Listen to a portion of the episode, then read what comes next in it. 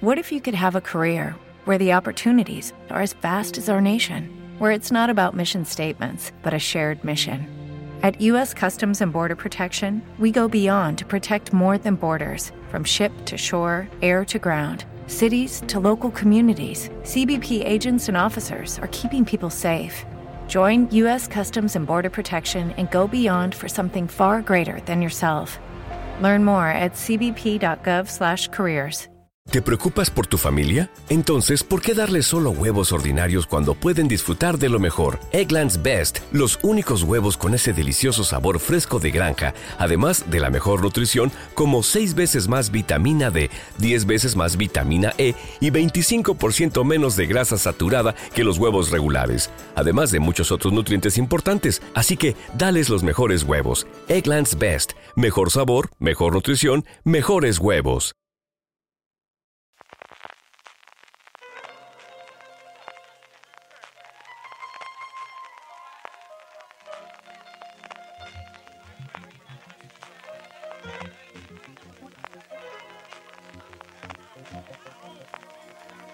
you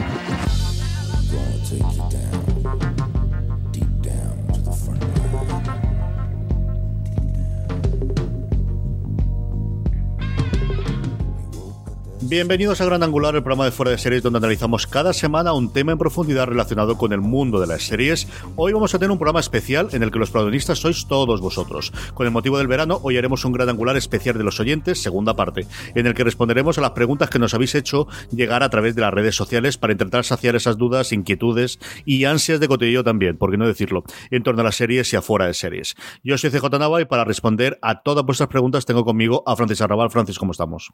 Pues nada, edición veraniega de las preguntas de los oyentes. CJ, que como siempre se nos suelen ir quedando por ahí de los Power Rankings y de streaming pendiente. Y aparte hemos aprovechado para convocar a, las masas de fuera de series, al pueblo de fuera de series, a las redes sociales, que nos han pasado un montón de preguntas. Así que nada, hoy tenemos una horita para poder responder preguntas con tranquilidad, que siempre en streaming ir apurado los últimos minutos ya del programa. Sí, lo tenemos ya una pequeña tradición. Es la tercera vez que lo intentamos, la segunda ya formalmente vamos a intentar hacerlo todos los trimestres esta edición veraniega y yo creo que sin solución de continuidad podemos ir con las preguntas porque hay un montón y luego además como nos enrollamos más que una persiana, pues pasa luego lo que pasa. y hay algunas de enrollarse, hay algunas que son bastante largas. Eh, eso, directamente vamos a la primera. Eh, arroba Miroseries nos decía, todos tenemos alguna serie que nos encanta, pero que todo el mundo dice que es mala o que las críticas son malas. ¿Cuál es la vuestra? ¿Cuál es la tuya, CJ? Yo no diría que me encanta, pero yo guardo muchísimo cariño a Entre Fantasmas, de la cual me cargué todas y cada una de las temporadas de Melinda y sus fantasmas y sus amigos de Jennifer Love Hewitt por la época en la que la vi, porque veíamos Lorena y yo, y guardo muy buen recuerdo de esa serie de verla juntos. No diría que me encanta, pero sí, pues, recuerdo, tengo muchos buenos recuerdos de Entre Fantasmas, que por otro lado es lo que es. Yo eh, sí, que, sí que tengo una que a mí me encanta y que tengo que reconocer que a veces me cuesta confesarlo porque cada vez que digo esta serie me encantaba, todo el mundo se me echa encima, pero ¿cómo que te encantaba? Eh, me refiero a héroes, ahora lo entenderéis. Eh, a mí me encantaba, de hecho sufrí bastante su, su, cancelación, aunque no se lo creáis, y esperé con, con gozo el regreso de Heroes Reborn que hicieron, que, que menudo desastre, pero me, cargué entera Heroes Reborn, ¿eh? De verdad que me encantaba esta, mm, esta serie, me dio muchísima pena que la cancelaran. Y la otra, que está Mm, niego que sea mala, pero que normalmente también se me suele echar mucha gente encima de, pero ¿cómo que es una de tus comedias favoritas? Es como conocí a vuestra madre y toda la gente que se me echa encima siempre son los talibanes de Friends, que hay que decir que toda su legión de seguidores son bastante extremistas de Friends y yo soy generacionalmente de cómo conocí a vuestra madre, así que soy muy defensor de ella, pero eso, cada vez que, que lo dices sale un fan de Friends enarbolando la bandera de la mejor comedia de la historia para Friends. Así que serían serían, más o menos esta. Sobre todo lo de héroes es una pasada. ¿eh? Cada vez que digo algo de héroes siempre se me echa alguien encima. Yo, como a vuestra madre, yo creo que fue flojeando con las últimas temporadas, pero tiene dos, tres temporadas sencillamente maravillosas. Y Héroes es una gran miniserie, Francis. O sea, es una pena que la cancelasen después de la primera temporada y no hubiese nada más después de la primera temporada, pero es una grandísima miniserie. Está muy bien, muy bien, muy bien. Quita el último episodio, ¿eh? el último episodio es muy flojito, pero bueno, en fin. Qué pena, le pilló todo lo de la abuela de guionistas, es que ellos líos de por medio ya la serie se la cargaron por Sí, ese año fue curiosísimo, curiosísimo. Más preguntas, alguna también en la misma línea, nos hace eh, C. Vamos a leer los hashtags, porque tú esto lo haces mejor, pero yo soy un desastre.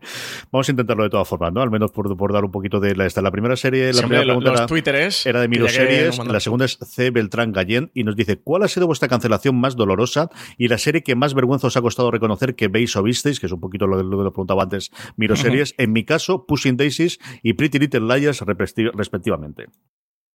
Eh, yo para mí eh, confirmaría Héroes de nuevo, lo que decía en la pregunta anterior. Eh, está medio penita cuando la cancelaron, ¿eh? Normalmente no he tenido, creo que he tenido bastante suerte con la serie, no he tenido cancelaciones demasiado dolorosas y es que eh, tampoco suelo ver en lo que nos pregunta esto de qué, serie te ha costado más reconocer, ¿no? Que veías o te da más vergüenza y tal. No he tenido normalmente gustos así de series malas, soy bastante ya, ya bueno. series de series prestige. Sabes que eso lo discutiría muchísimo, ¿no? ¿Cuál crees tú que a mí me encanta que es mala? A ti muchas. ¿Cuál crees así últimamente? últimamente, últimamente no. yo creo que aquí la gran diferencia es. He ido respirando el gusto, ¿no? cuando la cosa empieza a estar más complicada de tiempo, ya eh, ahí somos bastante más selectivos. Y también hay muchísima más oferta, lo cual hace que sí haya más series malas, pero también haya más series buenas. Yo en general con esta, yo creo que también hay alguna pregunta después sobre la anterior. Lo que tengo que reconocer es que yo he visto muchas series en general y había mejores o peores, pero es que es lo que había, que sí, que seguro que había series neozelandesas y series eh, brasileñas y series eh, noruegas en los finales de los 90, principios de los 2000, pero ya te digo yo que aquí no era especialmente fácil de que llegasen, ni siquiera pirateándolas. Entonces, yo sí que hubo una época en la que veía muchísima, prácticamente todas las cosas que estrenaban las series en las cadenas en abierto americanas, que nos llegan aquí a través de Movistar Plus, en ese momento Canal Plus, o incluso Movistar en su última época. Yo veía muchísima, muchísima de esas series.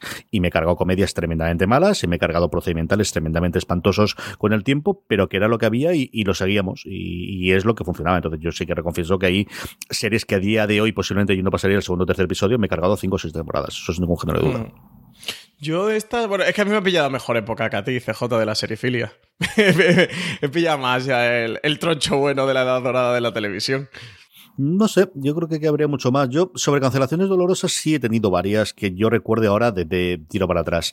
Yo creo que me hubiese dolido muchísimo la de Friday Night Lights en la tercera temporada, menos más que después DirecTV que y Dish eh, la recuperaron y hicieron esas dos últimas temporadas, que yo creo que, volvieron a coger un poquito el este. Y yo tengo varias apuntadas. Una reciente, que es cierto que como uno ya, pues eso, tiene el callo, ya la ha pasado muchas veces, no me ha dolido más porque yo tenía convencido que esta se la cargaban sí o sí, que es Patriot, y al menos me queda la nueva creación de, de Steven Conrad que todavía no tiene casa aquí en España. Eh, a ver si alguien la trae eh, lo de Ben Kisley y, Jesse Simpson y, tal, que hablan muy bien de ella en Estados Unidos. Y echando la vista atrás, que yo recuerde, yo recuerdo cabrearme, cabrearme dentro de un orden de, mm, me fastidió Journeyman, que se quedó con una miniserie muy apañada, sobre todo porque hubo un episodio en el que contaron mucha parte de la mitología que había detrás y que estaba muy bien, el antepenúltimo, el penúltimo episodio.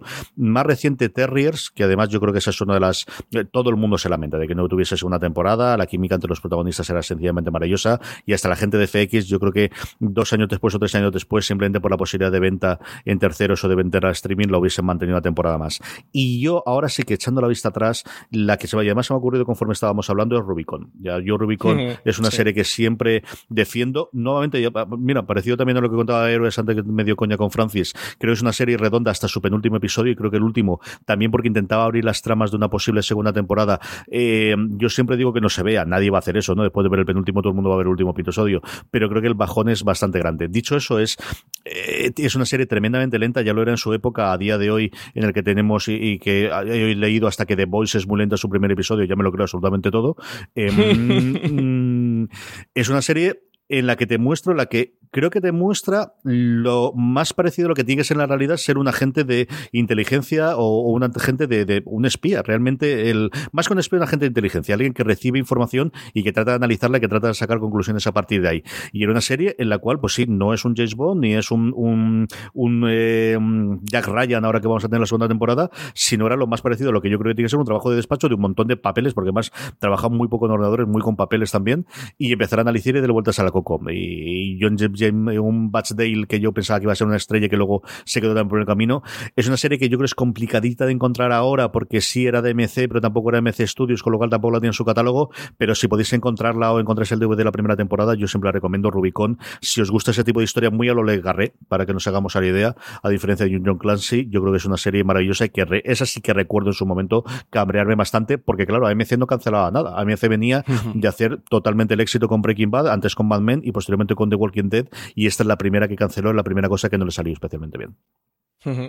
Pues nada, pasamos a la siguiente, que arroba mor barra baja 485 nos dice, ¿cuál es vuestra música, grupos favoritos, aparte de Mar Anthony, CJ? A mí me gusta de todo, yo tengo gustos rarísimos. Si al final me tengo que quedar con algo, yo creo que me quedaría con el rock de los 70, principios del hard rock, pero el heavy metal también. Quizás el death es lo que menos me gusta.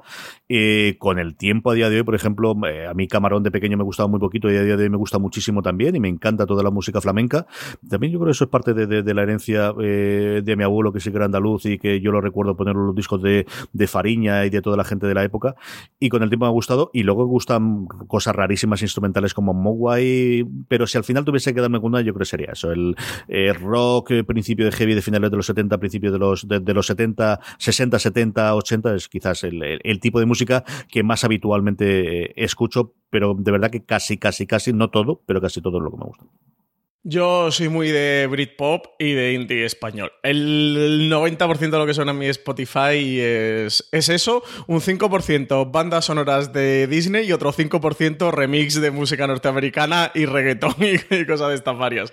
Pero casi todo lo que escucho es Britpop. Eh, de toda la época, escucho actual, yo qué sé, Gala, que cosas así, o así también escucho. Y sobre todo indie español, escucho mucho, mucho, mucho, mucho indie español. Eso es casi todo.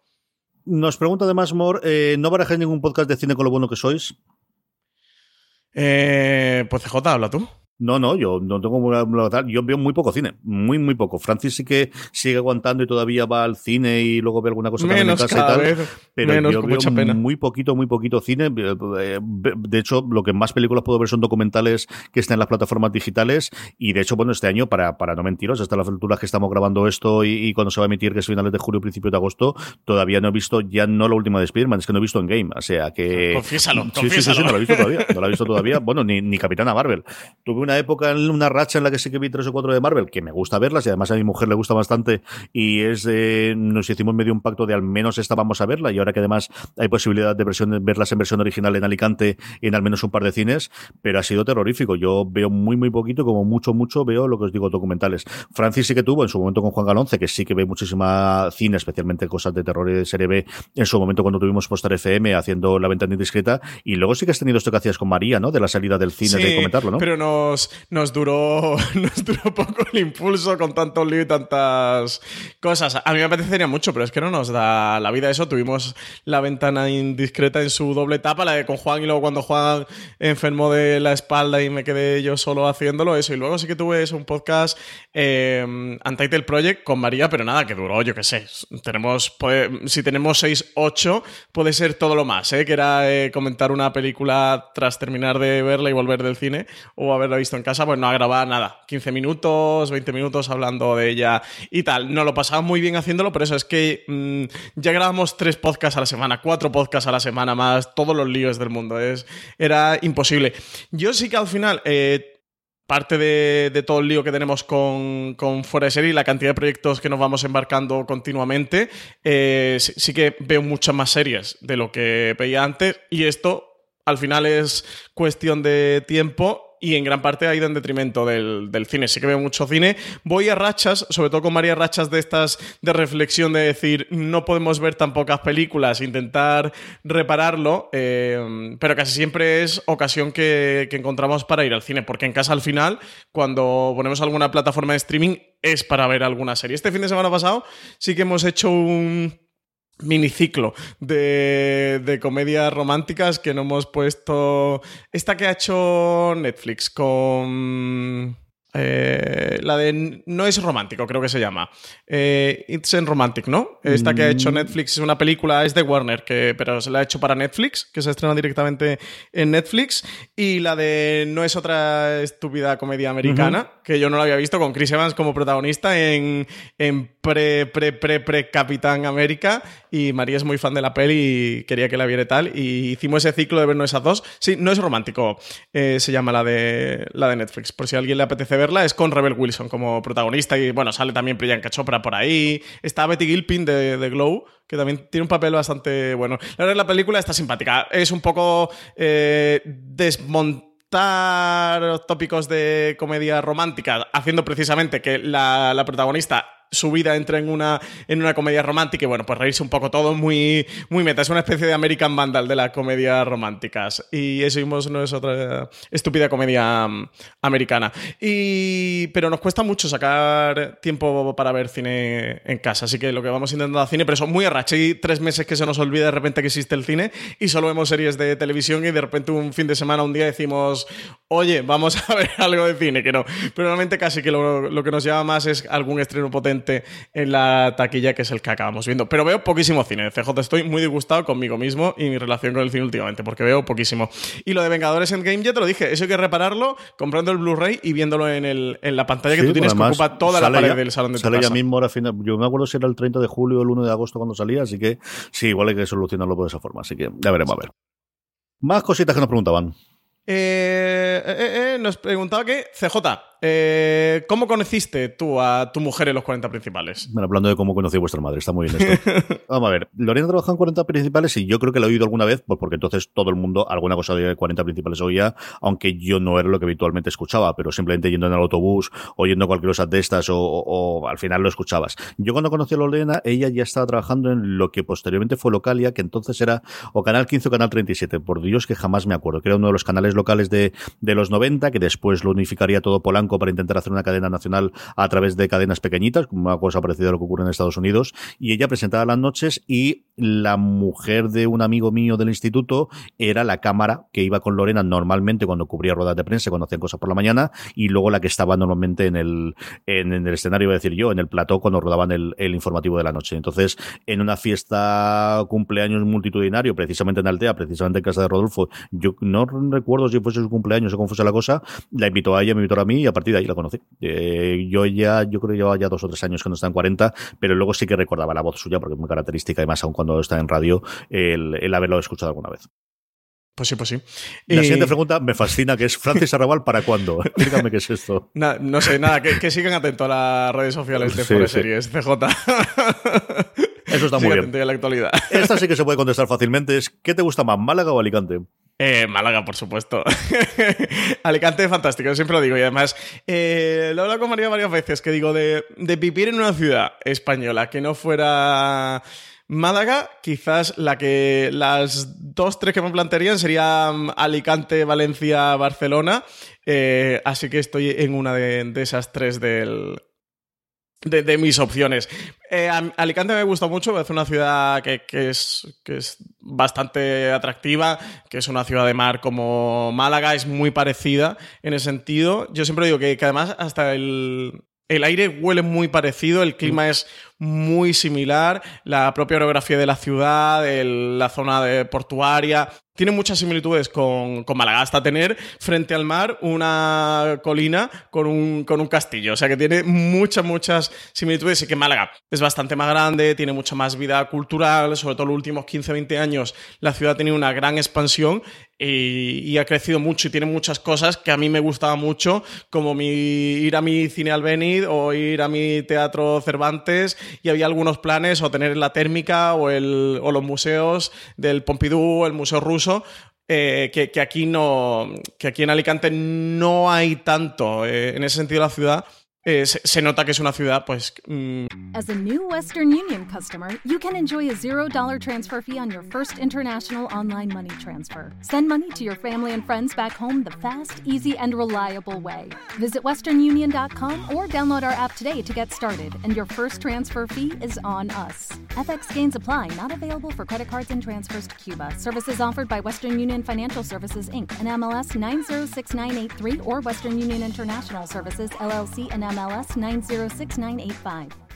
En Sherwin Williams somos tu compa, tu pana, tu socio, pero sobre todo somos tu aliado, con más de 6.000 representantes para atenderte en tu idioma y beneficios para contratistas que encontrarás en aliadopro.com. En Sherwin Williams somos el aliado del PRO. La mitad prácticamente de, Málaga aproximadamente. Pero es una ciudad que me gusta mucho, que tengo mucha gente y muchos amigos, como CJ que está por aquí por Alicante, así que sinceramente es una ciudad en la que vivo muy bien y muy agradable. Pero Málaga es mala. Yo no tengo, creo que no tengo mucha pasión de esta patriótica de, de, ciudad o de patria chica, pero sí que creo objetivamente que Málaga es una ciudad muy bonita y muy agradable. He hecho mucho de menos el pescadito frito y, y todas estas cosas. Málaga es una pasada de sitio. Yo me lo pasé muy bien, a mí, para mí fue un descubrimiento y mira que a mí Andalucía en general me encanta. ¿eh? Yo en Sevilla me encanta. Córdoba posiblemente si al final tuviese que elegir algo la que más me gusta. El centro de Córdoba yo creo que eso sí que no tiene comparación con ninguna. Y, pero Málaga es... A mí yo te lo dije la primera vez que, fui a Málaga. A mí me recuerda lo que Alicante podría aspirar a ser en 5 o 10 años.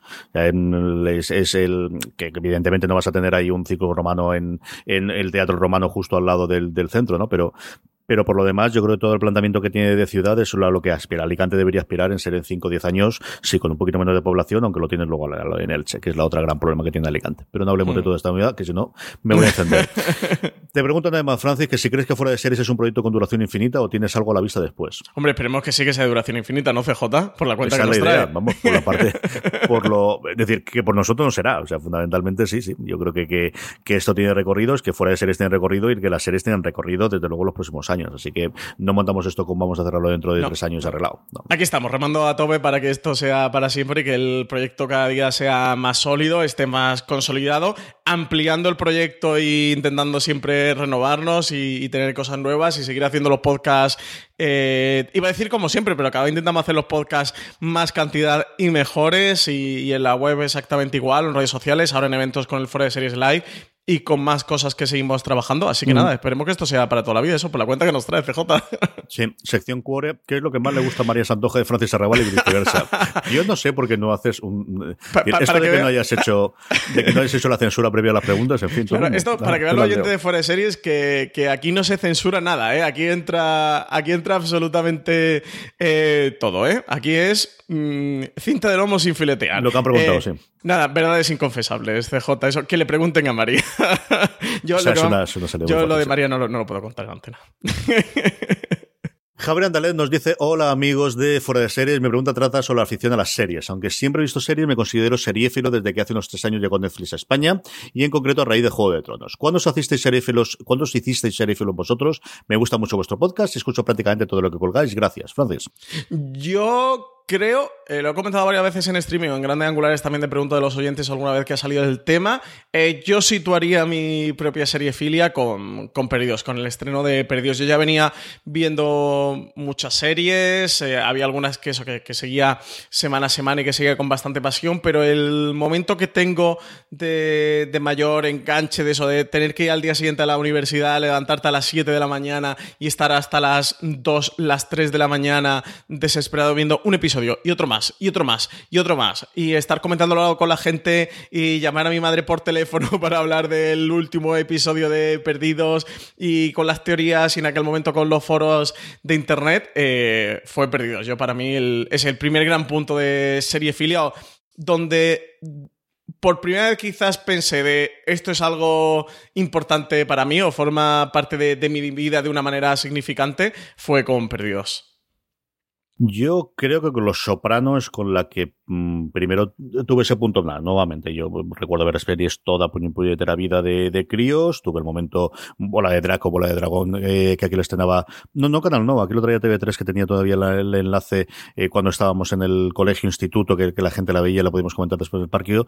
Pero ya de adulto y de ser una serie que, que hago lo posible por poder ver los episodios y cuando salgan y que la sigo y que, que, que llene ese vacío y que, eh, que quizás o, o que antes tenía con con, las, con los libros posiblemente o empezar a ocupar ese hueco fue con Los Soprano. Y luego mm, yo creo que se ha perdido bien todo más. Y yo sí recuerdo toda la parte que dice Francis de, Perdidos, ¿no? De seguir y comentar y oír y cabrearte cuando un episodio, porque durante las tres primeras temporadas eh, en Estados Unidos de vez en cuando hacían reposiciones de episodios anteriores, entonces durante dos semanas no tenías episodio nuevo y ese tipo de cosas. Y de seguirlo, de, conseguir los libros incluso que sacaban más o menos detalle entre temporada y temporada y te avanzaban un poquito de poder estar. Y sobre todo y el podcast, que al final parece que los podcasts de series ahora es cuando tienen resurgir igual en esta nueva resurgimiento, pero el 2008-2009 los podcasts que hacían entre Lindelof y Hughes estaban muy, muy, muy bien. Yo no sé si eran, estando en algún sitio se podrán conseguir, pero eran unos podcasts adelantados a su tiempo y que ahora funcionarían extraordinariamente bien si algo tuviese el fenómeno de seguimiento de combatir, de, ir comentando las eh, la jugada y ir comentando las teorías como tenían en su momento perdidos. Sí, sí, sí. Yo sé, recuerdas, en las dos primeras temporadas la vi en, en DVD porque a mi madre le regalaron la primera temporada de Perdidos en, en DVD y, vi uno así un día en casa y fue como, ¿qué es esto? Y, me, llevé el pack de DVDs y eso, allí con el portátil mm, tirado en la cama, al día siguiente tenía que ir a la universidad y poner un disco que traía dos, tres episodios y otro, y otro, y otro, en menudo enganchón con periodos en su época. Yo una de las series que le tengo muchísimo cariño, por eso, porque sí que tengo el, e, ese punto, esa conexión de decir, fue como mi primera mm, gran serie de, la serie Philly. En paralelo por aquella época, pues era también como conocía vuestra madre y también más o menos por aquella época fue Héroes y, toda esta tanda, pero con Perdidos fue el, gran enganchón. Y luego eso, todo lo que hemos vivido ahora con Juego de Tronos, que, ya había pasado con Perdidos, que todos pensamos de esto no volverá a pasar. Después de Perdido algo así tan duro no va a pasar. Y fíjate tú con Juego de Tronos, ¿eh? Más todavía. Yo esa parte del portátil es importante. Yo creo que se nos olvida muchas veces. Claro, yo antes había una televisión en mi casa. Había casas que tenían las, la gente casas en eh, televisiones en su en su cuarto, que tenía otro lado, pero en mi casa solamente había una. Y yo cuando realmente puedo empezar a ver series más allá de las que ve mi padre, mi padre de verdad que es más friki todavía que yo, como los oyentes clásicos de fuera de series eh, recuerdan. Pero al final tenemos los horarios que tenemos y, y el poder ver las series al ritmo que teníamos fue la posibilidad de tener fundamentalmente los ordenadores, especialmente el primer portátil que tuve yo, que fue eso en torno al yo recuerdo ver alguna cosa en ordenador, pero ya de trabajar en la universidad, eso sería el 2001, que es cuando yo entré en la uni, 2002-2003, es yo creo que recordar que tuve mi primer Mac y tener luego también el ordenador en, en la universidad y es cuando empezaban a tener los ordenadores hmm. la suficiente potencia como para poder reproducir DVDs, porque antes era relativamente más complicado el poder ver eh, los episodios hasta que se pudiese dar un de por internet o podías verlo más allá de, de la emisión lineal que tenía una hora concreta en un canal en España. Sí, sí, sí. Eh, Guillermo S barra baja W dice, ¿cuáles son vuestras series preferidas? Finalizada, que está en emisión y que más esperáis que aún no se ha estrenado. Un saludo, cracks. Uf, así toda una de golpe, de golpe, de golpe, finalizada. Yo siempre reivindico de Shield, absoluta y totalmente siempre, por encima de las que habitualmente se suelen decir que son de Wire o alguna otra más. Y también para Sun Recreation va por época según lo que tenga. Que esté ahora mismo en emisión y que me haya gustado muchísimo, que sea preferida. Uf, no sabría decirte exactamente ahora mismo. No sé por qué tengo ahora mismo la maldición de Hill House, porque me gustó tantísimo la primera temporada y ha sido tan, tan odiada en, en, los semi. ¿No vas a decir Hancoming, CJ? Sí, Sí, iba a decir con Comen, pero al final la cosa tiene una pinta complicadísima la segunda temporada. Vamos a ver qué es lo que ocurre con, con ella, ¿no? Y que no se ha estrenado, yo tengo muchísimas ganas de picar. Hay un montón que tengo muchas ganas, pero ¿qué voy a decir? O sea, al final el, el, el corazoncito de este Treki tiene mucha ganas de ver qué hacen con picar. Eh, yo finalizada. Em, fíjate que tengo mi, mi trío de como mis tres series del Panteón, que ahora luego la comentaremos, que también han preguntado por ello. Eh, pero quizás así como disfrutona, es ser que me pongo y, disfruto eh, visceralmente con, con, cada escena, con cada diálogo, intentando sacarle el máximo jugo, es Juego de Tronos, intentando exprimirla al máximo. En emisión. Eh, te diría Better Call Saul, The Good Fight, por ahí, por ahí, por ahí iría. Mm. Master of None, si va a tener tercera temporada, que parece que sí que tendrá. no sabemos que, cuándo. Que, haya vuelto después del, especial, yo creo que tiene pinta de que sí. Sí, pero quizás serían, serían esas tres. Eh, y luego, que aún no se ha estrenado Watchmen, por supuesto. Bueno, ya sabéis que en streaming cada semana estoy dando la turra. Le tengo muchísimas ganas a The New Pope, la segunda parte de esta, entre comillas, serie antológica que han hecho con The Young Pope. Eh, pero Watchmen es, es la que le tengo unas ganazas. Se estrena ya en otoño. Todavía no sabemos fecha, ¿no? CJ no está cerrado. juraría yo que era mes, que el mes que lo sabíamos que ¿Han confirmado ya que sea octubre? A mí me sonaba leer en la TCA que dijeron que era octubre, sí, o, en el último, o en el tráiler final poner octubre. Eso es lo que recuerdo yo. Claro, eh, ahora como estamos con eh, inmersos en todo el tema de los TCA, pues no sé yo si ha salido, se han confirmado ya que es octubre, pero bueno, será otoño, septiembre, octubre en cualquier caso. Sí, lo más lo normal es que eso sea a lo largo de, de octubre. Y esas serían mis tres, mis tres que le tengo ganas, pero ganas enormes. Muchísimo, muchísimo. Eh, volvemos a la sección Cuore, un poco de salseo. La relación de Francis y María Santonja, ¿nació fuera de series o viene de antes? Pues CJ está casi que creo que la puedes contar tú. Yo no, puedo contarla tú. hombre, si te ha preguntado a ti, sin vergüenza. eh, María y yo nos conocimos, eh, o sea, antes del proyecto actual de Fuera de Series, pero sí que nos conocimos gracias a Fuera de Series porque todo surgió porque a CJ lo contactaron para organizar la parte de charlas, corrígeme si me equivoco en algo, ¿eh, CJ? En Comic Con de Jerez eh, y allí me llevaste a mí porque hacía la ventana indiscreta y para hacer unas cuantas charlas de cine y tal. Recuerdo que una era sobre cazafantasmas y no recuerdo otras que eran, porque luego allí nos apañamos y luego sí, alguna la cosa conforme iba la cosa. Sí. luego tuvimos alguna de Star Wars y, del universo cinematográfico de Marvel. Yo creo que era la época de Batman contra Superman y hablaste sobre ella, alguna cosa de eso. Exactamente, sí, se había estrenado de hecho hacía poquito.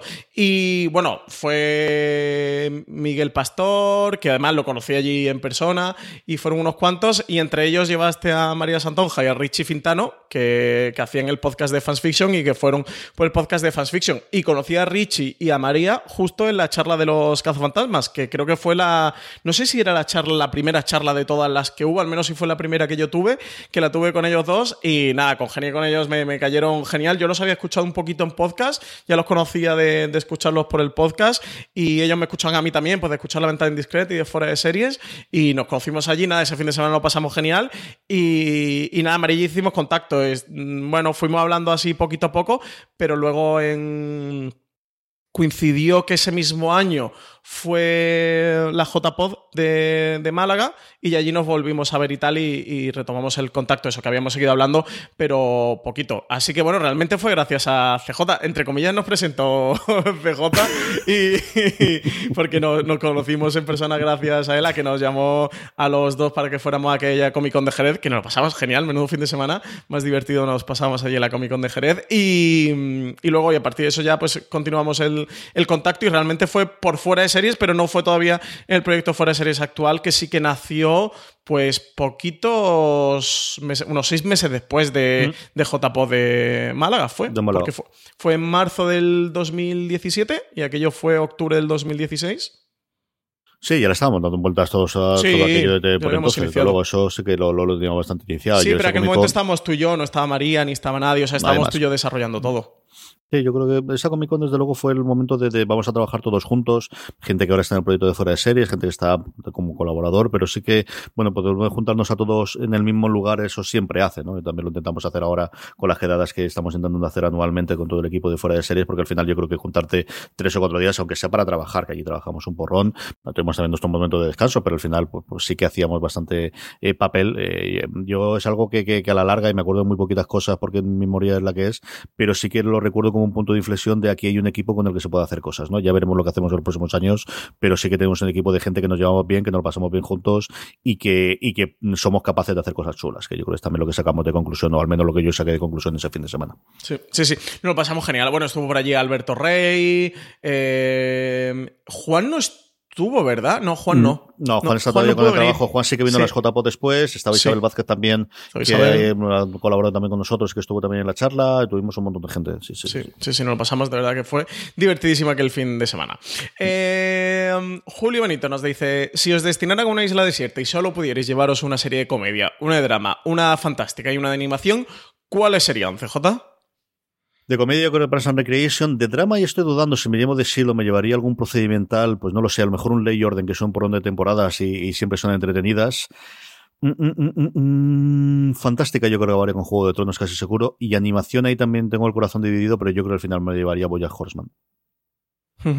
Pues yo de comedia, no sé si me llevaría Big Bang Theory o Parks and Recreation. Tengo mi duda, a lo mejor me llevaba Big Bang antes que Parks por tipo de, comedia. Estoy pensando que estoy en una isla desierta, que estoy en una isla desierta con unas condiciones, entendemos, bueno, no, CJ, que no estamos en plan Robinson Crusoe. Aquí ha dicho desierta, ¿no? Que estés muerto y que no tengas caseta y que no tengas internet claro, y que no haya luz. No, no, Yo en mi isla desierta es con un resort es que solo estás tú, Ya está. Eso es, claro. sí, pero hay un resort todo para mí, como, como en Fear the Walking Dead cuando se encuentran en el hotel este abandonado. yo, estoy en un resort eh, abandonado en una isla desierta. Entonces me llevaría a Big Bang, que es así muy ligera y muy divertida. De drama me llevaría Perdidos, por lo que decía antes, por el punto este de, mm, enganchón y, adicción. Y es una serie que, con todo el tema teoría es algo mm, que, por ejemplo, sí que en parte ha recuperado Westworld, que no ha conseguido ese fenómeno, pero que, sí que juega un poquito esa baza de tener el punto de, de teorizar, de estar dándole vuelta a los episodios y ser una serie tremendamente adictiva. Me llevaría esa. Fantástica, por supuesto, me llevaría a Juego de Tronos. Y de animación yo creo que me llevaría a Dragon Ball. Fíjate, porque Aparte de tener muchos episodios, que para una isla desierta viene bien si solo tenemos cuatro series, eh, y ser tremendamente larga y tener muchas horas para ver y, no volvernos locos viendo la misma serie en bucle. Eh, también tiene ese punto de divertido, ligero, que creo eso, para una isla desierta eh, viene bastante bien. Muy bien, más cositas. Mexe nos dice que un comentario en relación a streaming de esta semana, el tema de HBO son las descargas. Ha vivido en uso de Estados, en Estados Unidos unos años y allí teniendo la plataforma de streaming de mi operador de cable, el operador, el Movistar de allí, que debe ser o AT&T o debe ser Comcast, estando suscrita a canales premium como Showtime y HBO, podía descargarme las series de Showtime, pero no las de HBO. Como si Movistar te dejara descargar de las series de un canal y no de otro, así que entiendo que no es por tecnología, sino por política. De hecho, aquí también es así. O sea, hay alguna contenido de Movistar Plus que te puedes descargar y otros contenidos que no. Y evidentemente sí, tiene que ser dentro del acuerdo que tenga esa cablera, que como digo yo supongo que será o bien Comcast o bien AT&T, eh, te lo permite ser. Y luego nos cuenta lo que ha supuesto para ella volver a España y ver el panorama. Dice que el panorama televisivo ha cambiado totalmente en estos cuatro años que he estado fuera y estoy un poco perdida. Aquí en Estados Unidos se soluciona bastante bien con tu operador de cable, con tu contrato puedes adquirir y quitar plataformas, HBO, Showtime, Starz, eh, y las que no están disponibles con el operador son de fácil acceso en una Smart TV como Netflix, Amazon y Hulu. Ahora bien, estoy mirando y en España no es tan sencillo. Las Smart TV no tienen todas las aplicaciones y los reproductores como Chromecast y Amazon Fire tampoco. ¿Cómo lo hacéis vosotros para seguir todas las plataformas? Yo creo que da por un gran angular. Eh, Francis, cosas y comentarios o de lo que nos cuentan.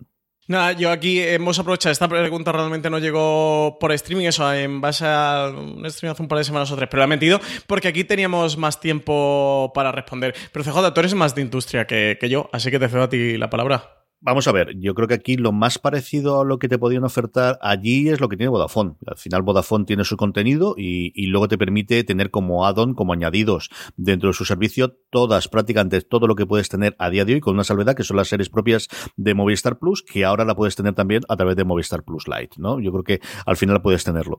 Eh, sí es cierto que lo que se ha dado es, hace 10 años podías tener todo con tu conexión de tu propia cablera, eso se quejaba muchísimo de si yo solamente quiero ver el contenido de esta porque tengo que pagar tanto, eso se empieza a separar, especialmente en Estados Unidos, y aquí nos va a tener, eh, nos va a llegar también, y tenemos como 10 o 12 suscripciones independientes que puedes tener, y ahora la queja es justo a la contraria, es ¿por qué me tengo que suscribir a 10 servicios distintos? No podríamos dejarlo fácil en uno solo, y ahí, además de las cableras que siguen haciendo ese servicio, que te lo va a seguir haciendo Movistar Plus, o que te lo va a seguir haciendo especialmente en España Vodafone, y a ver Orange, qué es lo que ocurre ahora que también se está metiendo en su propia, en el, en la producción propia, quien tiene la promesa de un anillo para juntarlos a todos son eh. Dale más potencia a tu primavera con The Home Depot. Obtén una potencia similar a la de la gasolina para poder recortar y soplar con el sistema OnePlus de 18 voltios de Ryobi desde solo 89 dólares. Potencia para podar un tercio de un acre con una carga. Potencia para recortar el césped que dura hasta dos horas. Y fuerza de soplado de 110 millas por hora. Todo con una batería intercambiable. Llévate el sistema inalámbrico OnePlus de 18 voltios de Ryobi. Solo en The Home Depot. Haces más. Logras más tecnológicas como especialmente Apple y Amazon. Amazon en Estados Unidos ya tiene los canales y ahí tienes absolutamente todo, excepto Netflix, que puedes contratarlo a través de ellos, desde CBS All Access a como contaba ya Starz o HBO o Cinemax, que es uno de los eh, Cinemax y HBO en Estados Unidos hasta hace un año está obligado a contratarlo conjuntamente, era el segundo canal de HBO y ahora también se puede contratar por separado. De hecho, la caída de suscriptores de HBO del segundo trimestre no era por HBO como tal, sino por Cinemax, que había gente que dando la opción de, de quitarla, lo había quitado Estados Unidos.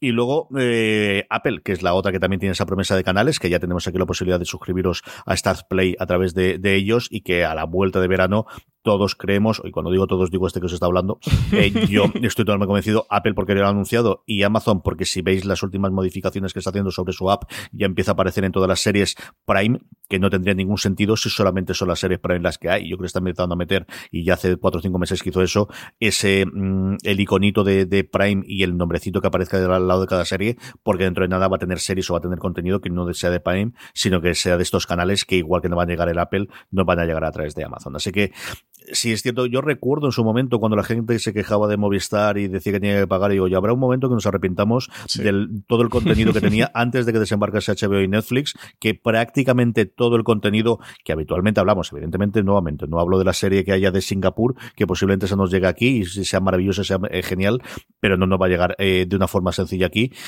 Eso se ha roto total y absolutamente. Tenemos como mínimo cinco o seis grandes proveedores a día de hoy de contenido y, y a ver cómo se juntan. Eso sí, Netflix tiene pinta de que mientras pueda aguantarlo, que Haití todo venderá los suscriptores, esa es la única baza que a día de hoy todavía le queda a Netflix por jugar. Ya se han introducido dentro de los operadores, ya lo puedes contratar dentro de Vodafone, lo puedes contratar en España dentro de Movistar Plus, que era una cosa que hace tres años no nos hubiésemos creído. Le falta todavía entrar como canal dentro de un Amazon Apple, porque eso sí que supondría ser un poquito bueno, pues eh, hacerte un poquito menor o que seas menor y que sea al final una parte igual que el resto de los canales pequeñitos. Sí, nada, aquí eh, yo le diría, bueno, a Merche, que nos decía que cómo lo hacemos nosotros para seguir todas las plataformas. Pues directamente, eh, CJ en tu caso y en el mío es teniéndolas todas contratadas de manera independiente o eso. Lo contábamos también en stream que a nosotros nos suelen dar también códigos de prensa o acceso, nos mandan screeners para series concretas, eh, o nos dan un código, por ejemplo, el caso de Filming para ver una serie concreta y, cosas así. Pero bueno, yo literalmente como lo tengo es contratado plataforma plataforma, tengo Movistar, tengo HBO, tengo eh, Netflix y eso, y vamos eh, una a una. Lo que sí le diría eso, que lo que tú le comentabas de Vodafone, si lo que quiere en España es tenerlo todo unificado en un, bajo un mismo operador, bajo una misma marca, con una factura unificada, el único que tiene lo más parecido a eso es Vodafone, que literalmente lo tiene todo, quitando las series originales de Movistar. Y lo tiene todo porque hasta hace dos, tres semanas no tenía Amazon Prime Video, que era la que faltaba, pero eso, hace dos, tres semanas también incluyeron Amazon. A través de ellos puedes, tienes todas las series de los canales de pago, como Fox, AMC o um, Cosmos, Sci-Fi, eh, Calle 13, etcétera, etcétera. Eh, y TNT, tienes, puedes contratar Netflix, puedes contratar Filming, puedes contratar HBO, puedes contratar Amazon Prime Video tiene fuera de momento Acorn y ya está, porque Stars también lo tiene, también lo puedes contratar. Eso sí, tenéis que contratarlo todo y si no me falla la memoria, eh, te cuesta exactamente igual que lo que te cuesta si lo contratas por fuera. Lo único que seguramente tengas algún mes gratuito más, pues no lo sé eso, porque no.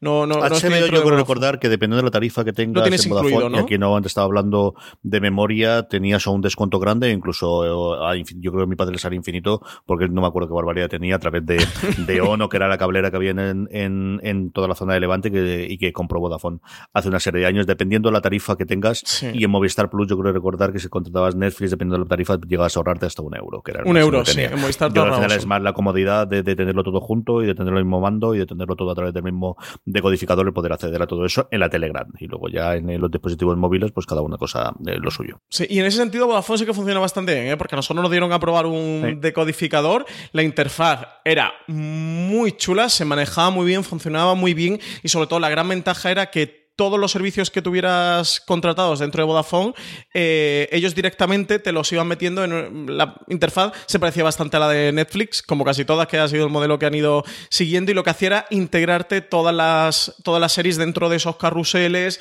dentro de esas eh, secciones. Así que funcionaba muy bien y sí que tenía ese, ese sentido, ese punto de que yo, por ejemplo, al tenerlo todo contratado de manera independiente, pues tengo que entrar en la aplicación de HBO, o en la aplicación de Netflix, o en la aplicación de Movistar. Yo para todas uso la Play, quitando Movistar que uso la aplicación de la Smart TV, porque Movistar retiró su aplicación de videoconsolas hace un año y medio, un par de años aproximadamente, por todo el tema del fútbol y demás.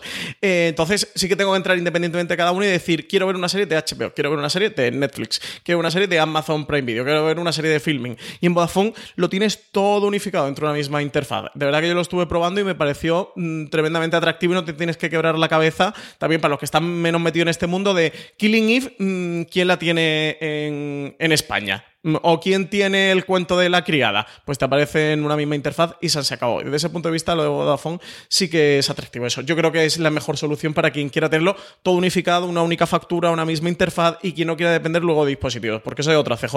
Los que no, lo que nos comenta Merche con, el tema de los Chromecast y demás y con el tema de, de compatibilidades. Parece que cada vez se va homogenizando un poquito más o que, bueno, Movistar ya ha dicho que sí que iba a estar en Chromecast, en Amazon Fire, no estoy seguro si está o dijeron que iban a estar, pero cada vez empiezan a estar más en todas partes, por eso es complicado. Yo uso la PlayStation 4, que tengo que decir que las aplicaciones van muy bien, todas funcionan muy bien y a través de ahí veo Filming, Netflix, HBO y... Mm, mm, mm, ¿Y cuál más?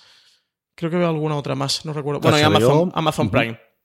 Claro, porque eh, Acon sí que tienes que tirar. Bueno, yo cuando he, visto algo de Acon lo he hecho a través directamente de lanzándolo a través de la web. Stars, eh, que yo de momento no la he probado, pero sí que a través de un dispositivo Apple, ¿no? La puedes, la puedes ver. Eh, y Acon también tiene una aplicación para poder verlo en el Apple TV. Yo utilizo un Apple TV habitualmente o el, o el, propio, yo tengo un LG, el, televisor, el propio cacharro del, del de, vamos, la, la propia interfaz del Smart TV, aunque habitualmente lo que más utilizo desde luego es el, Apple TV, salvo para Movistar Plus, que es todo el contenido que tengo Movistar Plus, que evidentemente tengo el cacharro, el, la parte que tenga por Smart TV, porque no tiene la conexión a través del Apple TV.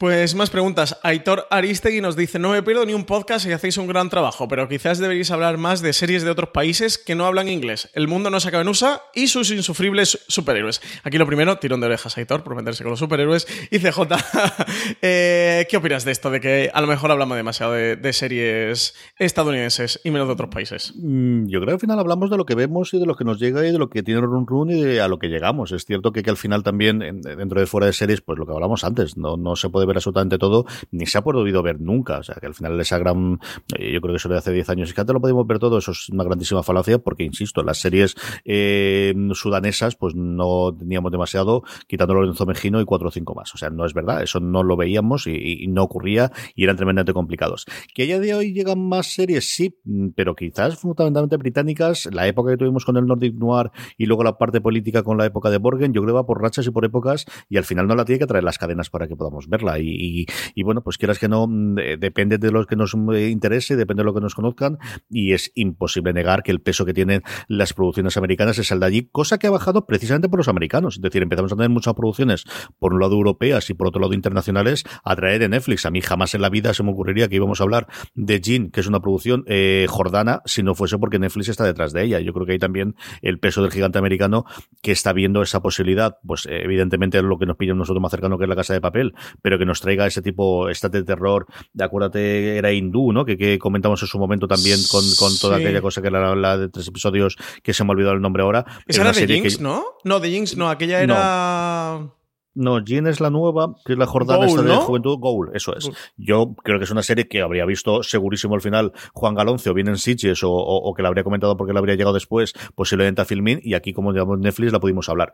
No lo sé, tampoco es una cosa consciente de decir no hemos hablado de ninguna serie belga. Es que nos llegan menos o, o al, menos están menos en mi radar y nuevamente, al final uno tiene el tiempo que tiene y se acerca a lo que hay y tenemos precisamente para ese tipo de series que normalmente el que más las suele hablar y las suele comentar, desde luego al menos en la web, es Juan Galonce que ahora que tiene el, pobre un poquito más de tiempo, a ver si lo leemos también para hacer reviews y para comentar este tipo de series, que tampoco sería mala idea, ¿no? El, poder traer ese tipo de, series europeas. La gran mayoría de los casos son muchos thrillers, porque sobre todo los franceses y los belgas hacen muchísimas series de, de thrillers de policía y noir, el, poder comentarlas. ¿eh? Sí, nosotros sobre todo es que lo primero, eh, solo hablamos de series que se pueden consumir legalmente en España, tanto en, en la web como en los podcasts, por lo cual todo lo que no llega de una manera legal directamente a nosotros no lo vemos, no lo consumimos. Por ahí entonces ya tienes el filtro de lo que realmente llega a España Y sinceramente, creo que en fuera de series, de lo que llega a España, eh, podemos ser los más plurales, ¿eh? de, todos los mm. medios que tratan series de televisión, los que más series de televisión distintas tratamos, los que tenemos un espectro más grande de series y lo que no nos quedamos en comentar La Casa de Papel o Juego de Tronos o Paquita Salas o El Cuento de la Criada, que hablamos mucho de ellas, pero también hablamos mucho de otras muchas series que no vais a encontrar ni una crítica eh, o una reseña en una web, ni un artículo en una web, ni en un podcast vais a escuchar hablar de, ellas. Así que, sinceramente, creo que somos lo que más series en general tratamos y eso incluye a las norteamericanas y a las británicas y a las de otros países. Luego lo que tú dices, CJ, que tampoco, o sea, claro que llegan mm, series más allá de las eh, norteamericanas, pero tampoco llegan muchísimas más. Llega todo lo que trae film que principalmente es de Gran Bretaña. Ellos tuvieron un acuerdo con una distribuidora alemana en un momento que trajeron unas 5 o 6 series alemanas que estaban bastante bien, que de hecho lo estuvimos comentando tanto en la web mm. como aquí en los podcasts. No sé qué ocurrió con aquel acuerdo de distribución, porque puede hacer nueve meses, no sé si el año, que no han vuelto a estrenar ninguna más. Eso, estrenaron de golpe en, a lo largo de unos seis, nueve meses. Eso, estrenaron unas cinco o seis series y no volvieron a estrenar ninguna más. Eh, Acon, por ejemplo, que también trae cosas más, entre comillas, eh, extrañas o que se salen más a los márgenes, pero son todos series de lo que era la Commonwealth, de colonias británicas, ya sea del Reino Unido o australianas o, eso, mm, de colonias de la Commonwealth, de, todo ese tipo de territorios. Y, Movistar que va trayendo cositas europeas. Ellos normalmente han traído bastante Nordic Noir y de países eh, nórdicos ha traído eh, Versalles, la serie francesa, pero que era una, realmente una super eh, producción. Y es que lo que tú dices, casi que estamos viendo más series internacionales porque la está comprando Netflix, principalmente, o HBO o ahora Amazon Prime Video, que también se ha metido en la producción a nivel internacional y va a producir un montón de series en India y va a producir un montón de series en México, que otra cosa. Pero de verdad que vamos hablando de, todo, lo que, de todo lo que se va haciendo. De Google eh, la comentamos y hicimos crítica, de Jinx igual y de tantas y tantas otras series. O sea que, que sí, hubo en la versión esta que hicieron una, una miniserie alemana del perfume que Juan Galonce hizo la crítica en fuera de series, que, es una serie de la que en España no hablo ni Dios y nosotros tenemos una crítica. O sea que, sí que hablamos bastante ¿eh? de series que, que salen de Estados Unidos o del mundo anglosajón. Sí, en la web sin duda, y aquí nosotros normalmente nos hacemos eco siempre cuando hay esos estrenos dentro de streaming, nuevamente que al final pues tenemos el tiempo que tenemos y, funciona como funciona, pero de verdad que sí que intentamos nuevamente, uno de los objetivos iniciales de, fuera de series era precisamente eso, y montamos la redacción y el equipo y, tratamos no tanto de especializar a la gente, sino de dar la posibilidad a la gente que hable del tipo de series que le gustan precisamente por eso, y yo creo que, que ahí lo sacamos, bueno, cuando hay que sacar pecho, sacamos pecho, yo creo que somos la redacción más amplia y más eh, intentando tocar todo, yo creo que prácticamente todos los estrenos que hay en España. Lo llegamos a comentar, sí, en la web. Es cierto que, que, la parte de los podcasts, pues quizás no tenemos un contenedor en el que vayamos a hacer eso fuera de lo que hacemos en streaming, que yo creo que al menos cuando son los estrenos, sí que hablamos de todos. CJ Gay Perman nos pregunta: Yo veo series para desconectar, pero para vosotros es trabajo. ¿Podéis desconectar con ellas? Muy raramente. Me ocurre alguna vez todavía cuando vemos, sobre todo es porque Lorena está viendo alguna y me empieza a ver los primeros 10 minutos y a partir de ahí desconecto. Yo lo que, eso que habla de, ver la serie de fuera, yo siempre recuerdo a Pedro Soto, al que mando un abrazo desde aquí, y, a Paco Gurney también, antes que estábamos hablando del, de cómo fue toda la Comic Con y sin Paco desde luego no pudimos haber grabado prácticamente nada, que se fue con todo su equipo y siempre agradeceré el que fuese con todas las cámaras y aguantase allí toda la grabación que tuvimos con, todas las cosas en la Comic Con. Pero que iba Pedro Soto que, que, dibuja, que al final es lo que hace dibujo, él me dice, no, yo la, serie la tengo de fondo.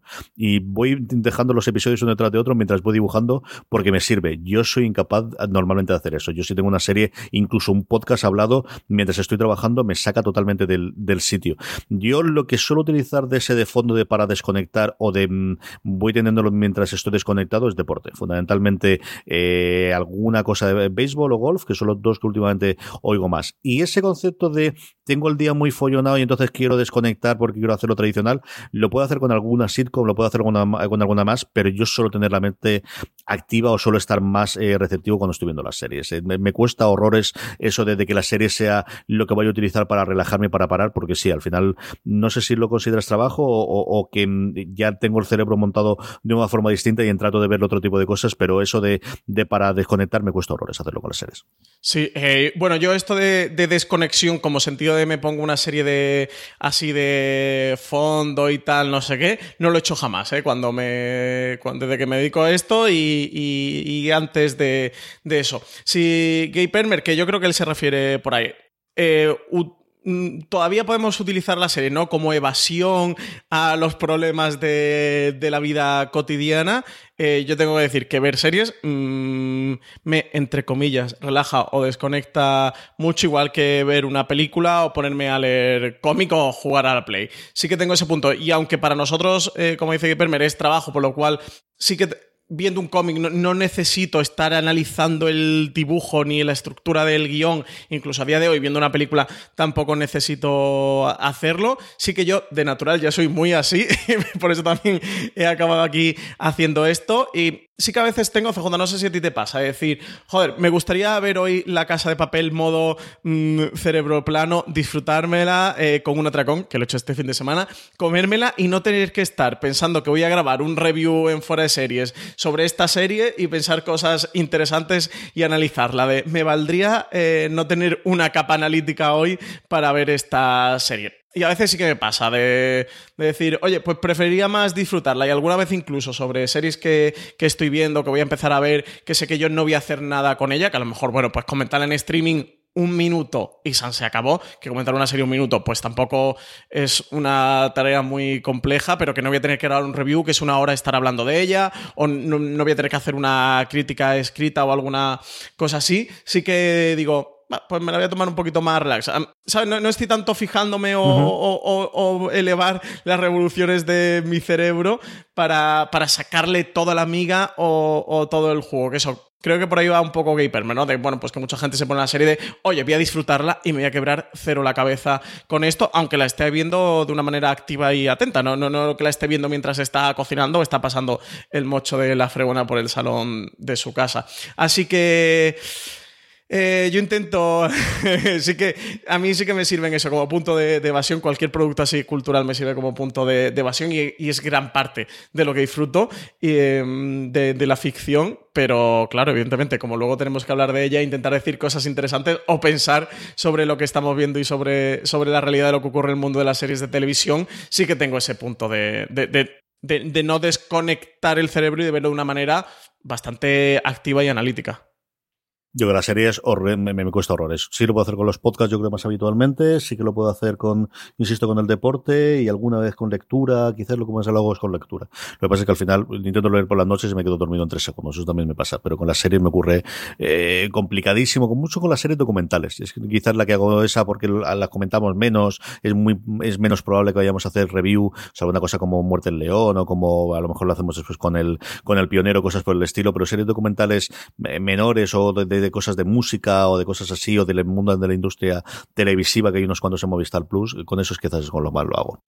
Multiverso Sonoro nos cuenta, nos pregunta Francis, ¿cuál es el mejor año cinéfilo de los últimos años? Eh, uf, pues eh, he estado viendo desde que tenemos fuera de series, de 2017, analizando un poquito 2017, 2018, 2019, los estrenos, las series que hemos metido en la terna de mejores series del año, y, es una pregunta bastante complicada. Creo que los tres últimos años han sido muy buenos, que al final siempre estamos con, no, no, este es el mejor año, siempre el último año es el mejor. Yo creo que es algo que va evolucionando, que va creciendo en cuanto a hacer una lista de 10, 15 mejores series, yo creo que los, tanto este año como comparando con los dos anteriores, están muy a la par, son años que están muy ahí.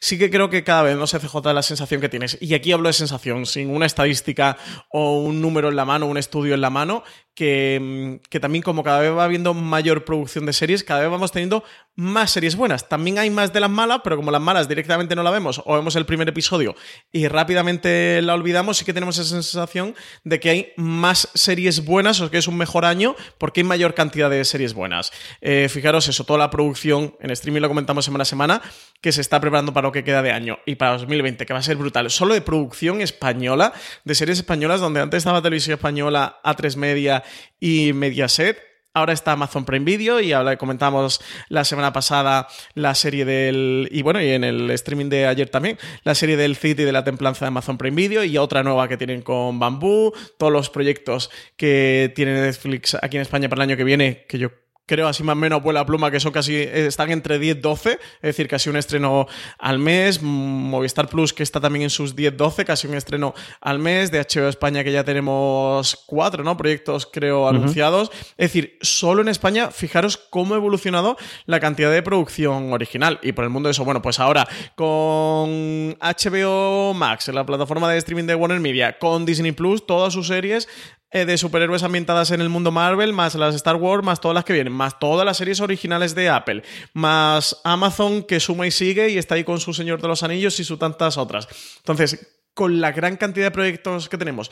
Y proyectos que yo creo que en eso sí que podemos coincidir todos, cada vez son mm, de mayor calado, cada vez buscan actores de un alto perfil o de un perfil más alto en, cada proyecto, eh, buscan mejores guionistas, mejores em, creadores, que, que hay un poco esa casi carrera espacial por tener la mejor serie o para aspirar al proyecto más interesante o más jugoso entonces creo que sí que podemos tener la sensación de que todo va, que, la calidad del año cada vez va siendo mejor. Y desde ese punto de vista, yo quizás sí que diría pues que este es mejor que el anterior y, el anterior fue mejor que el anterior y seguramente 2020 sea mejor de lo que es 2019, pero eso por una cuestión ya también de cantidad, que, que va a haber tantos proyectos que evidentemente va a haber más series buenas de las que había antes. Indudablemente. Mm, cosas que nos pregunta Grimes, nos dice si quisiera trabajar con vosotros, ¿qué tendría que hacer? ¿O sois un grupo cerrado, Francis? Pues CJ, respóndele tú. A ver. Ah, tengo que responder yo. no, no, somos un grupo cerrado. Aquí vamos poquito a poco. Al final es, eh, es decir, ha habido gente que ha ido entrando con, con, el paso del tiempo. Yo siempre recomiendo, bueno, suelen escribir gente, solimos abrir un momento en el que analizamos sobre todo las, las eh, necesidades que tenemos para fuera de series, para la web, para los podcasts, eh, para, para lo, que siempre estamos ahí con el caballo de batalla que es el vídeo. ahora en septiembre volvemos a hablar eh, nosotros escribiros a info de series.com y más allá que el currículum, que está muy bien, mostrarnos lo que habéis hecho. Ya, yo creo que al final, y esto se lo digo también a los alumnos míos de, periodismo, la forma en la que mm, va a contrataros alguien en el 2019, ya no contrataros, sino de que haceros al final un nombre, no es tanto el de este es el currículum que tengo y todo lo que he estudiado, sino que es lo que es capaz de, hacer. Yo, siempre pongo relativamente el último contacto, la persona en la que quizás más hemos introducido los últimos tiempos, que es Antonio Rivera, la cogemos a partir de que yo leo un artículo suyo que me recomendó o, que tuiteó Chica Una entrevista a uno de los creadores de la Casa de Papel, me encantó, empecé a leer más cosas de las que tenía previamente y a partir de hablamos con él y empezó a entrar. Al final, el fundamental aquí es, evidentemente, que sea un momento en el que no lo podamos, en que tengamos un vacío dentro de la redacción, en el que necesitemos cubrir un hueco en el que no podamos permitir económicamente, pero que al final la forma de entrar en fuera de series es escribir bien y hablar bien de, series y poder aportar a un grupo que no nos es cerrado, pero sí que nos llevamos tiempo y que nos conocemos y que es entrar a un, a un lugar para trabajar de, cosas que nos gustan a todos, ¿no? Sí, nada, yo estoy totalmente de acuerdo contigo, CJ. Así que escribirnos a info.foreser.com y nos ponéis el currículum y sobre todo, de verdad, eh, contarnos las cosas que habéis hecho. En septiembre la idea es volver a abrirlo eh, cuando nos juntemos Francis y yo y veamos las, las necesidades que hay para de cara a la temporada nueva o de cara al 2020 posiblemente, de ver qué, qué, tenemos allí, qué huecos hay que cubrir y qué tipo de, de, series hay que cubrir. Nosotros siempre tenemos dos o tres cositas ahí dándole vueltas, como todo el tema de animación y como todo el tema de, de anime, así que sobre todo, eh, y vosotros, bueno, podéis entrar en fuera de series y ver qué es lo que echéis de menos, así que es fácil fácil el, que podamos entrar. Sí, lo mejor es ser proactivo y, proponer. De momento yo creo más o menos todo lo tenemos cubierto, por eso lo que tú dices. Buena gente eh, siempre viene bien y siempre hace falta en todas partes. O sea que nada, proponernos cosas y nos comentando. Y nosotros si tenemos alguna demanda, pues también lo iremos haciendo por redes sociales y por la web. En su día, por ejemplo, estuvimos buscando un community manager. Finalmente se sumó Iñaki Oyarzun al proyecto. En un primer momento estuvo Randy Mix y luego posteriormente estuvo, estuvo Iñaki y fue porque lanzamos esa convocatoria por redes sociales y por la web y ellos respondieron, mandaron su currículum, le hicimos una entrevista y nos quedamos con ellos. Así que eso, seguir atento a las redes sociales de Freseries por si algún día pedimos a alguna persona para algo y eso, y mandarnos vosotros propuestas y ser proactivos. Muy bien, vamos cerrando el tema, nos quedan nada, cuatro preguntitas. Alejandro nos dice cuál diríamos que es nuestro top 3 de series favoritas de todos los tiempos y cuántos capítulos de series en total vemos al día, Francis. Pues yo mi panteón dorado CJ eh, creo que es el de muchos seriefilos, periodistas o críticos, no tengo así como ninguna extravagancia, eh, son The Wire, Los Soprano y Breaking Bad. Una lista de que para mí de la que es muy difícil que algunos salga y otros entren. Fíjate que tengo por ahí Juego de Tronos y Hermanos de Sangre, pero mm, incluso Perdidos y alguna otra, pero eso, estas, tres series para mí serían las mejores series de, de, todos los tiempos. Tendría también alguna comedia, tendría Parks por ahí dando vueltas, tendría a Louis, pero es que The Wire, Los Sopranos y Breaking Bad mmm, me parecen demasiado, son muy potentes para, para, para, que alguna consiga sacarla y, meterse ahí en esa terna de... Yo creo que sería de Silver's Recreation y Los Soprano, y ahí podrían entrar y salir, y conforme se estrenado alguna de las series podré metido, pero cuando he hecho la vista atrás, lo que han supuesto sobre todo esas tres series a lo largo de, mi experiencia, y también porque se han quedado un poquito atrás, y siempre uno rememora lo, el tiempo pasado, quizás un poquito mejor, yo creo que esas son las tres que tendría. Y en cuanto a los capítulos de series que había al día, yo intento ver como mínimo uno todos los santos días, cosa que no siempre se consigue, uno o dos episodios antes de acostarme.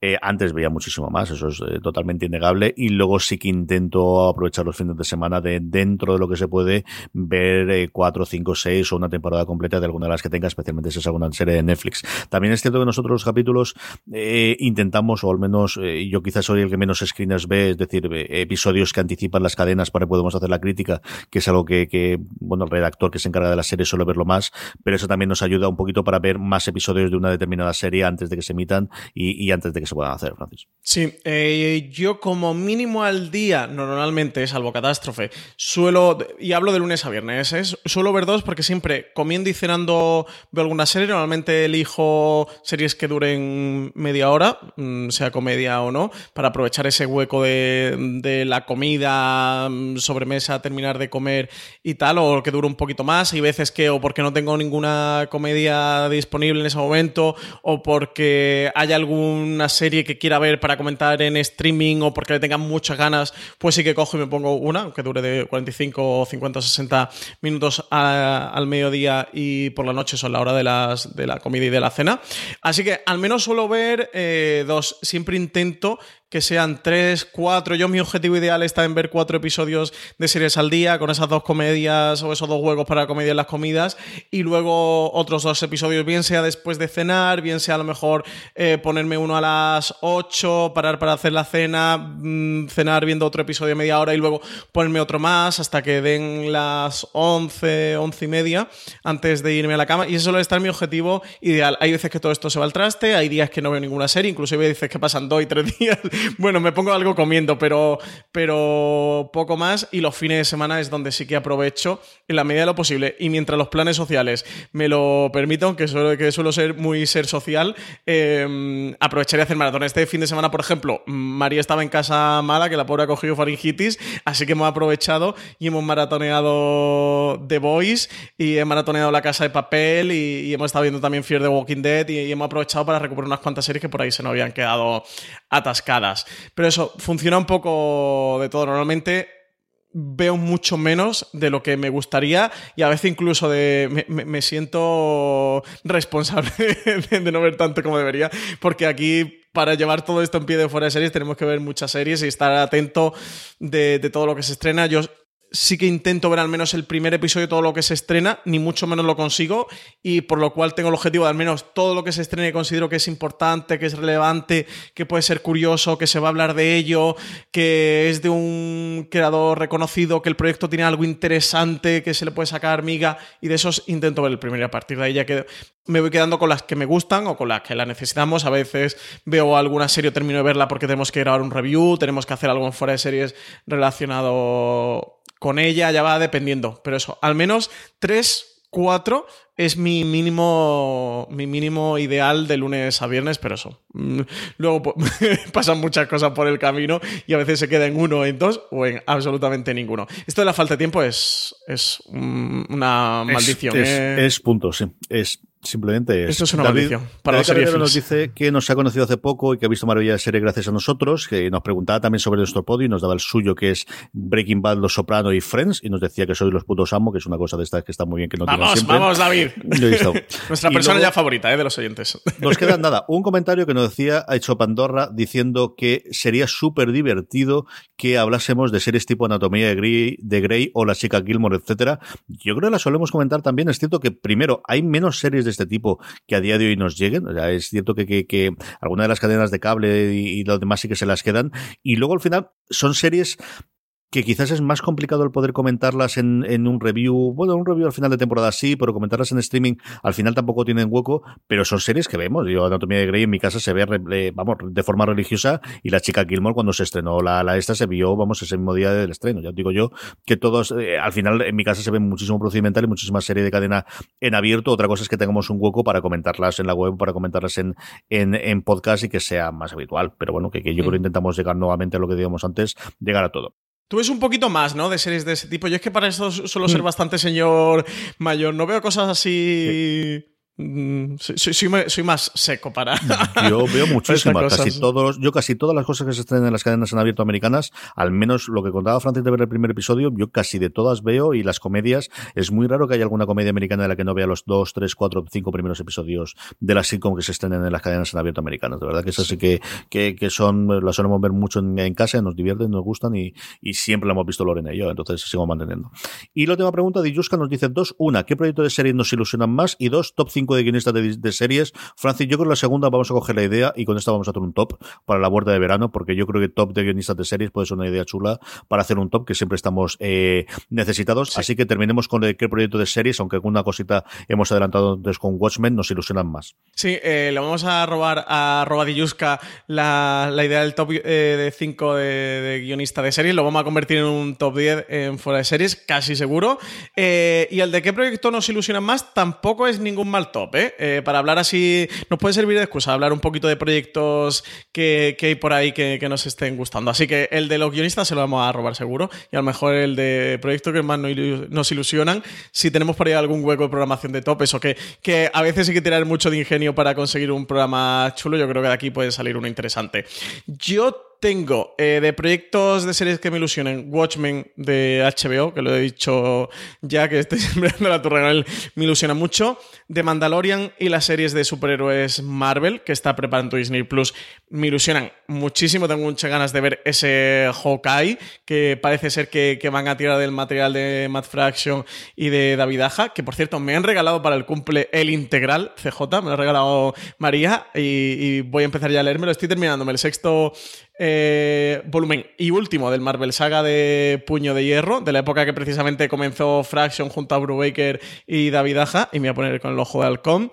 La serie de Sorogoyen sobre antidisturbios en Movistar Plus, ya sabes que adoro a Sorogoyen sobre todas las cosas, así que a esta le tengo muchas ganas. Y la de Amenaber también Movistar Plus, que es la noticia la semana pasada, adaptación del cómic de Paco Roca, también tengo muchas, muchas ganas. La serie de Alex de la Iglesia de 30 monedas en HBO España, como no, la del Cid de Amazon Prime Video con Jaime Lorente también me llama mucho la atención a ver si la producción está a la altura y cómo no, la del Señor de los Anillos de Amazon. Yo creo que es esa serie que todos estamos ahí vislumbrando que, nos apetece ver y que nos hace mucha ilusión. A ver qué también qué hacen con el Conan que de Amazon Prime Video del que se está hablando muy poquito.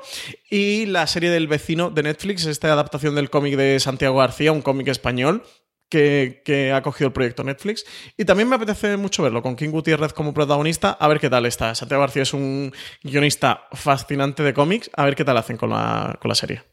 Yo solo con todo Francis, añadir simplemente todo lo que hay en el universo de Star Trek, empezando por ese Picard y luego Lower Decks, al que le tengo muchísimas ganas y muchísimas esperanzas a la serie animada, y luego Sandman, que, que tenemos la idea de que vamos eh, muy, muy incipiente, de que vamos a tener por fin una adaptación del, de, de, la obra magna de, de Gaiman eh, a la televisión, que va a pagar la Netflix con la producción de Warner Brothers, que tiene que gastarse una millonada de dinero en la adaptación de Sandman, que lleva, bueno, pues intentando llevarse a la pantalla desde los 90, y yo creo que este sí que es el momento. Esa quizás, como te digo, a largo plazo, pero, pero sigue ser las dos. Con esto terminamos, Francis. Gracias a todos por escucharnos este especial de Gran Angular que para cerrar el, el, mes hemos hecho, que trimestralmente intentamos hacer recogiendo todas las preguntas que nos hacéis. Don Francis Arrabal, hasta el próximo programa. Pues en el próximo programa, nada, a todo el mundo espero que haya disfrutado este gran angular de preguntas de los oyentes y que disfruten estos programas, sobre todo reviews, que, que, va a haber antes de irnos un poquito de verano en los podcasts, que vamos a continuar con streaming durante el mes de agosto, pero que el, que el resto entraremos un poquito de, de vacaciones, de descanso veraniego y, y, hemos puesto el broche casi que final con este gran angular pregunta al oyente, aunque todavía quedan un montón de reviews, ¿eh? que se nos han quedado por ahí atrasados de lo que llevamos de temporada. Todo ello en nuestro canal de podcast, ya sabéis, buscad fuera de series en eh, cualquier reproductor de podcast que tengáis. Muchísimo más contenido en la web, en fuera de series.com. Gracias por escucharnos y recordad, tened muchísimo cuidado ahí fuera.